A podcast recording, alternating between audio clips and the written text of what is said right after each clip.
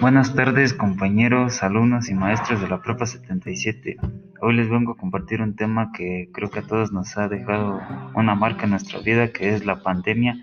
Y bueno, en la pandemia he aprendido que es, es, un poco complicado trabajar a distancia. En, en mi parte, por ser estudiante, se me complicaba hacer los trabajos ya que me distraía bastante y por la mala conexión de internet que tenía en la casa y, y, más que nada por distraerme porque me entretenía jugando juegos en línea.